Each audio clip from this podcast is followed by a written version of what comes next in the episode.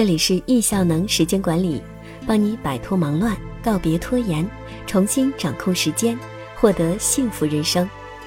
今天要分享的文章，被动吊打不见得是坏事。作者贺兰。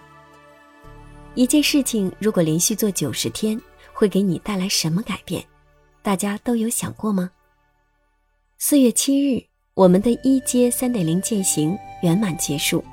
分享一下这九十天带给我的成长与改变。进入到三点零践行阶段，有团队共同践行的目标，也有个人的践行目标。这九十天围绕着团队目标与个人目标一直在奋进中，有收获也有不足。第一，团队目标，百分之九十小伙伴都经得起了考验，越战越勇。说实话。我们小组三点零的规则有点严，甚至有点苛刻。就打早起打卡来说吧，如果连续五次迟到，不仅是扣钱的问题，面临着下车离开团队。很庆幸看到了百分之九十的小伙伴都能做到早起，只有个别小伙伴偶尔有迟到。遗憾的是，有一位小伙伴中间下车。关于团队的共同践行主题，共读。我们小组读的是高效能人士的七个习惯，全组所有的小伙伴都高度参与，更有小伙伴定期输出语音、文字及思维导图。期间晨会中的读书分享，更能感受到这本书对大家的影响。到最后，我们决定提出合适我们的团队使命与宣言。关于团队的附加分，运动内容，所有小伙伴都加入到运动的行列。进行不同形式的运动分享，每天看到大家的群里的运动打卡，惊叹有小伙伴居然可以跑那么快，还有小伙伴跑着跑着就开始了半马，还有练形体的小伙伴变得越来越美。关于死党制度，这个非常受益。二点零的时候，作为组长的我偶尔会主动链接小组成员，三点零时候开始一对一的固定搭配。于是与小伙伴约定每周三晨跑加电话沟通，九十天下来，感觉彼此了解了很多。由刚开始找共同话题，到现在的无话不说，聊了一个小时，时间到了，感觉还有好多话没有说完。当我们关注的面对一个人，愿意敞开心扉，慢慢会感知到心与心的距离很近。第二，个人目标的完成率。在艰难中前行。三点零的时候，给自己设立了三大目标，那目标实践的怎么样呢？目标一：每周连续跑步十公里，每周至少三次腹部训练。前者是为了自己年目标跑步的提升，后者是为了自己的马甲线目标。而实际执行过程的情况是，刚跑了一个月。刚可以连续连走带跑十公里的时候，脚扭了，旧伤复发，在继续目标与身体健康方面纠结，还是选择了健康第一，改为每周累计完成十公里的行走。但整体下来，每周十公里的目标是完成了。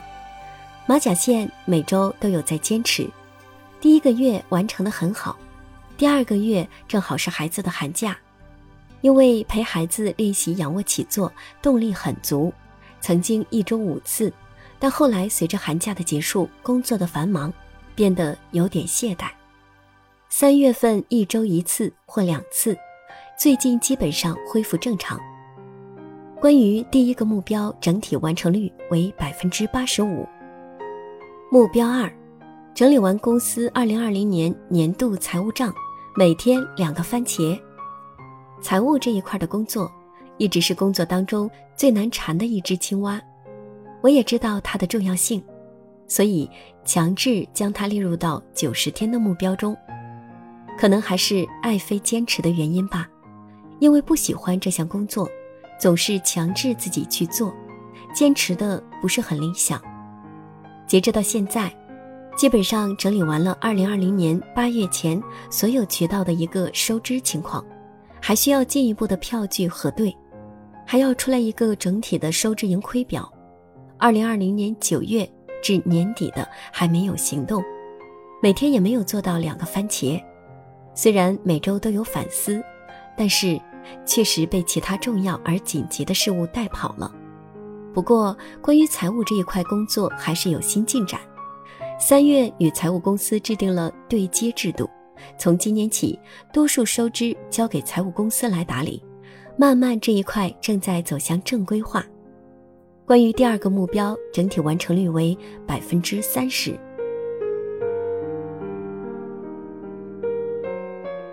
目标三，每周完成一个家庭主题沟通，并做输出记录。设立这个目标的时候想得很美好，希望每周就一个话题与家庭成员沟通，记录每一个成员的想法。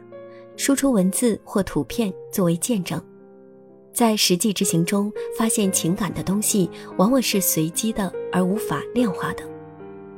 它不像跑步，不像工作量那么容易掌控。情感沟通方面更多的是双方的一个配合程度。比如，当我特别想沟通的时候，对方却没有感觉，不愿意去回应。当就某个话题征求家庭成员意见的时候，却发现他们根本不按你的套路来。按计划应该完成十三周的沟通与记录，实际上一共沟通了五个话题，写了四篇文字稿，这也算是美好的回忆吧。只捕捉到了部分家庭生活主题，另外进行了三个朋友圈的输出，多数是外出玩的时候。全家人一起外出玩，还是挺融洽与愉快的。我也很愿意记忆快乐的东西，但是整体践行下来，感觉还是有些艰难。看来自己对于家庭关系的修炼还需要继续。关于第三个目标，整体完成率为百分之五十。第三，践行中的其他收获与反思。收获一。坚持了十三期的周检视及三次的月检视，在二点零的时候，只是偶尔会想起写周检视与月检视。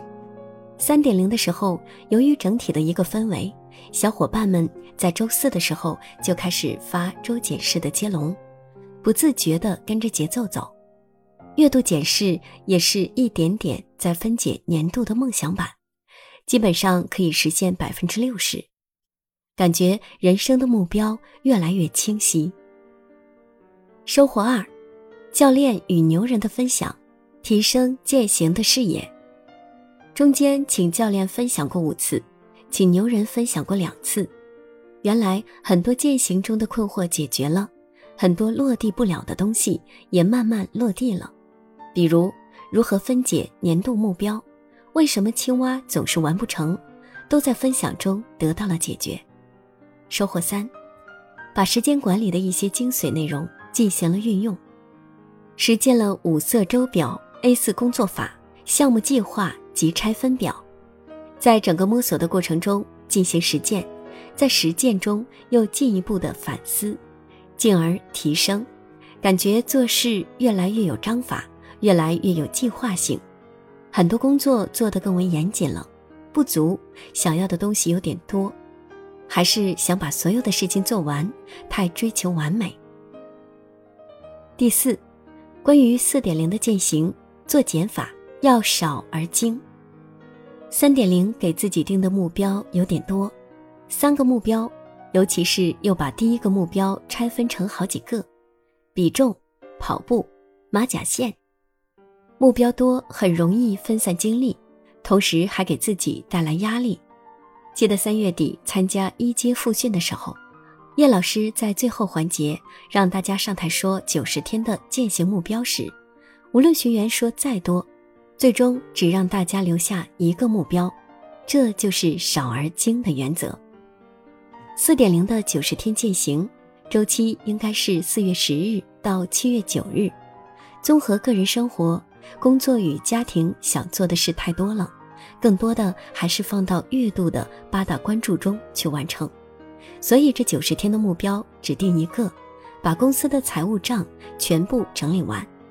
具体的执行与分解为：一、做一个九十天阶段性的项目表，把所有与财务相关的事项列进去，包括二零二零年全部的旧账整理，二零二一年三月前的核对，包括一些收费的核对，也包括现有成本的核算，做一个完整的分阶段计划表。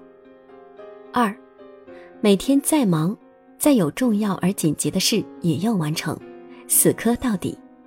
每天至少完成两个番茄，放到每天早上来进行。三，发动小伙伴们监督。每天完成两个番茄，要在群里晒记录。如果当天没有做到，自动在群里发一百块的红包。希望这种被动的吊打，让自己在今年上半年完成这只最难最丑的青蛙。